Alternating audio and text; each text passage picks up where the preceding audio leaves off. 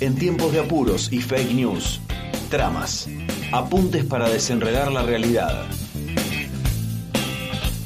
Tramas.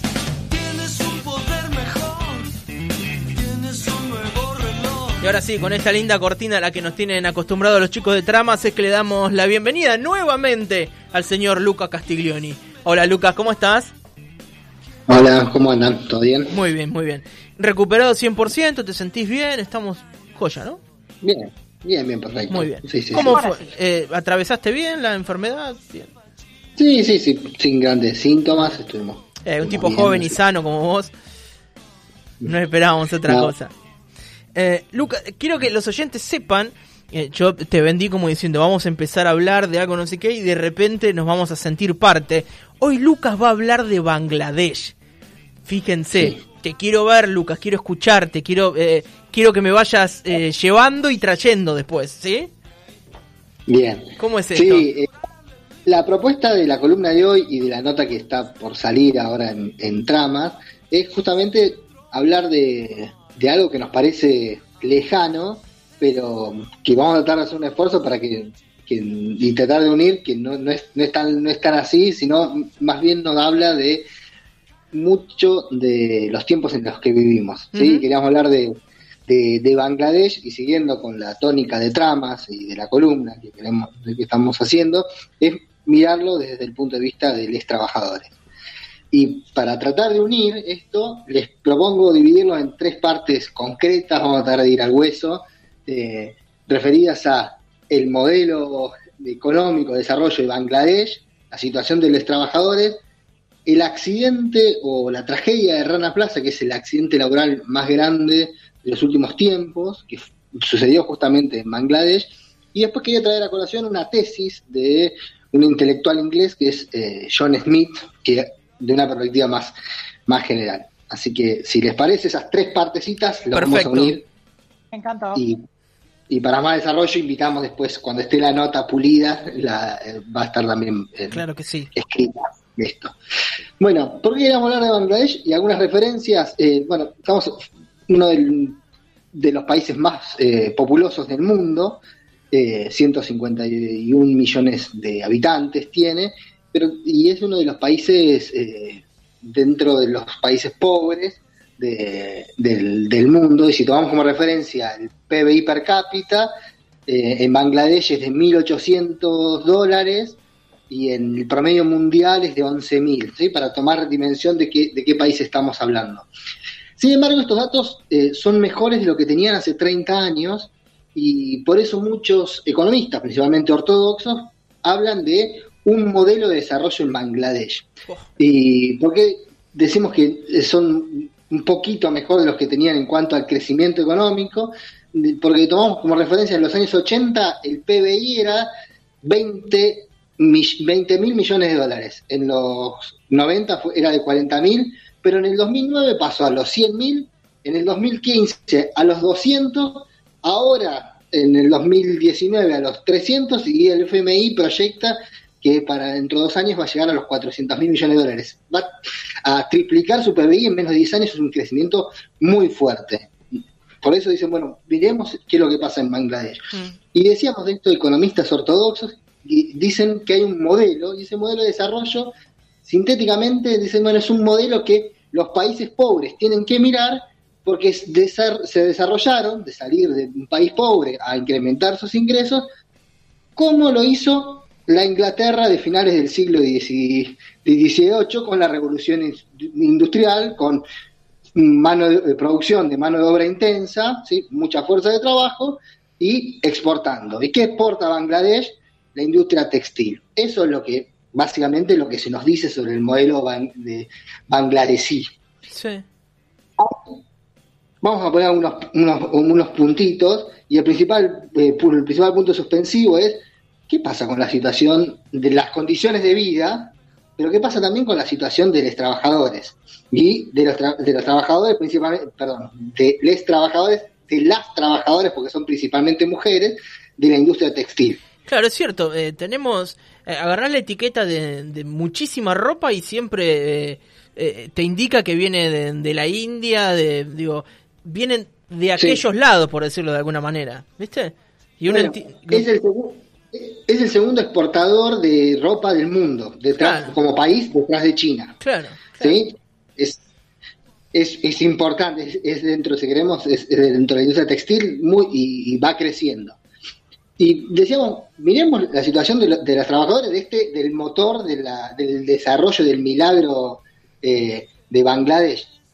Trabajadoras que, tra- que tienen salarios muy, muy bajos, trabajan en, en condiciones precarias de contratación, pero también vamos a ver de, de condiciones laborales y eh, con jornadas laborales que van dentro de 10 a 12 horas. Es Bangladesh en promedio es de los países que tiene el salario, el- la jornada laboral más alta del mundo hoy actualmente. qué bárbaro.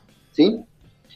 Entonces, bueno, ¿por qué vamos a poner estos, estos puntos suspensivos? Porque vamos a hablar del modelo de Bangladesh de- y su prosperidad económica, pasando por alto lo que sucedió el 24 de abril del 2013. ¿Qué pasó el 24 de abril del 2013? Se derrumbó una de estas fábricas, eh, de las más grandes en Rana Plaza, ocho pisos cayeron, ¿sí? Y donde fabricaban eh, vestimentas para las marcas más, más conocidas, eh, para de- desde Zara, para Walmart, H&M, ¿sí? de las principales ma- marcas. Sí, de las cadenas muy grandes. Y ese derrumbe trajo el accidente laboral más trágico de, la historia reciente.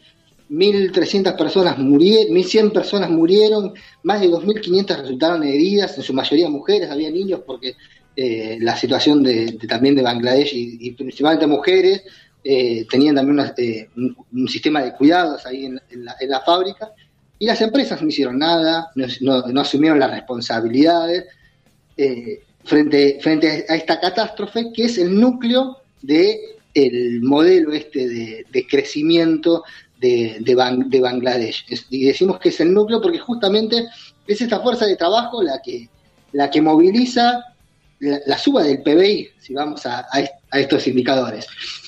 Desde el 2013 se hicieron ciertas mejoras, ahí eh, en, en cuanto a las condiciones laborales se logró un acuerdo realmente eh, importante porque involucra a empresas extranjeras como también los proveedores locales, pero este acuerdo pende de un hilo y hace unas semanas se logró la prórroga de que este acuerdo siga, si no, las empresas siguen trabajando eh, en las condiciones con las que, las, que- las que, vienen haciendo. Eh, decimos, precarización, eh, pésimas condiciones laborales, bajos salarios, para hablar de un modelo de desarrollo.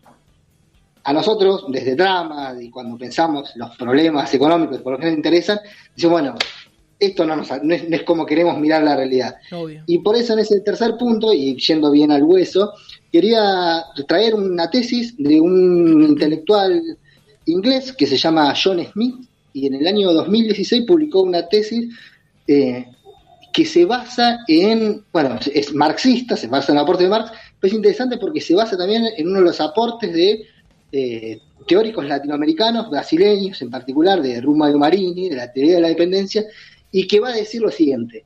Su, hipótesis es la siguiente, que la principal característica de lo que de la característica de la economía mundial actual es la superexplotación de los trabajadores del sur global por los capitales del norte global Claro, en, en este contexto de globalización productiva.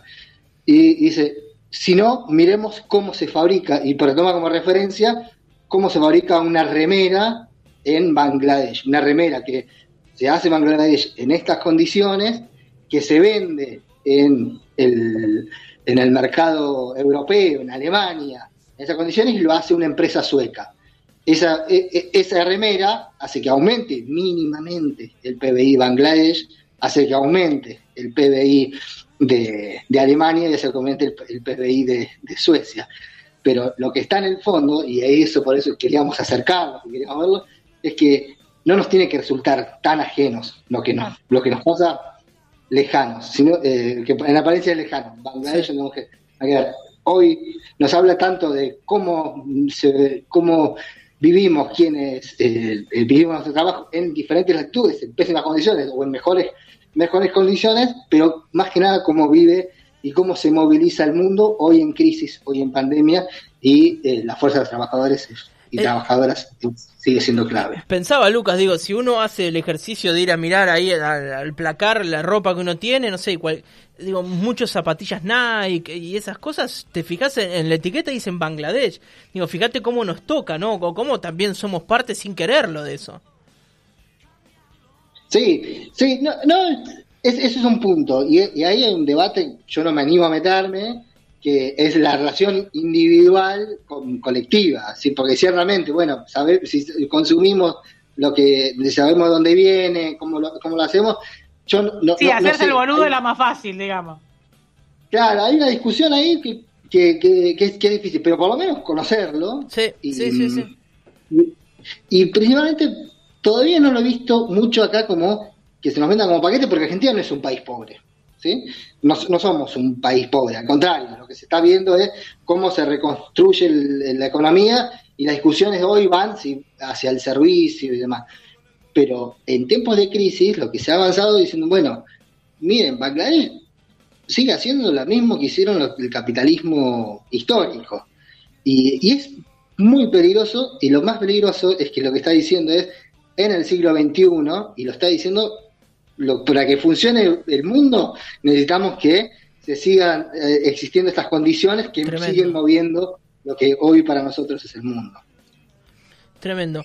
Eh, Lucas, súper interesante, la verdad, eh, esta temática para poder entender cómo, digo, cómo hay eh, ciertos economistas del mundo y que manejan el poder económico también, miran a, a esa situación de, de explotación y de desigualdad como un futuro para todos, ¿no? Y nosotros que somos los países del sur, obviamente que vamos a estar siendo los explotados, ¿no? Eso no, no tiene ninguna duda. Eh, Lucas, la nota esta que estás haciendo mención va a estar próximamente en www.tramasboletín.wordpress.com eh, y ahí la vamos a poder eh, leer completa y en profundidad con datos y con esos linkeos tan interesantes que ustedes hacen, ¿verdad? Exacto, sí, sí, hay que, la vamos a terminar de pulir y la vamos a publicar. Muy bien. Lucas, decirle también a las personas que están escuchando en este momento que lo sigan en redes sociales, en arroba tramasboletín, que le pongan me gusta, que compartan, porque de esa manera también eh, es la forma de llegar a más personas y de compartir material de calidad y que además sabemos de qué manos salen y eso es lo interesante. La columna de hoy la van a poder encontrar en nuestra página web y también en la cuenta de Spotify. Se la envían a mm, algún amigo, se la envían a alguna amiga y la escuchan juntos. Lucas, muchas gracias. Para la próxima, esto es una promesa, esto es una, no quiero faltar a la promesa. Para la próxima, horario puntual y los minutos que corresponden. No, no, no pasa nada. Quería cerrar con algo que era un jueguito eh, musical y eh, evocando a Miguel Abuelo, sería no te enamores tanto de ese modelo, no, bueno, podemos decir bangladesí. Me gustó. Lucas, muchas gracias y nos vemos el jueves que viene. Bien. Me gustó esa no versión, Miguel. Abuelo, tuya. La pulimos para el jueves que viene, la pulimos, te ponemos un karaoke. Chao, Lucas, que siga bien. Esto fue Tramas Boletín.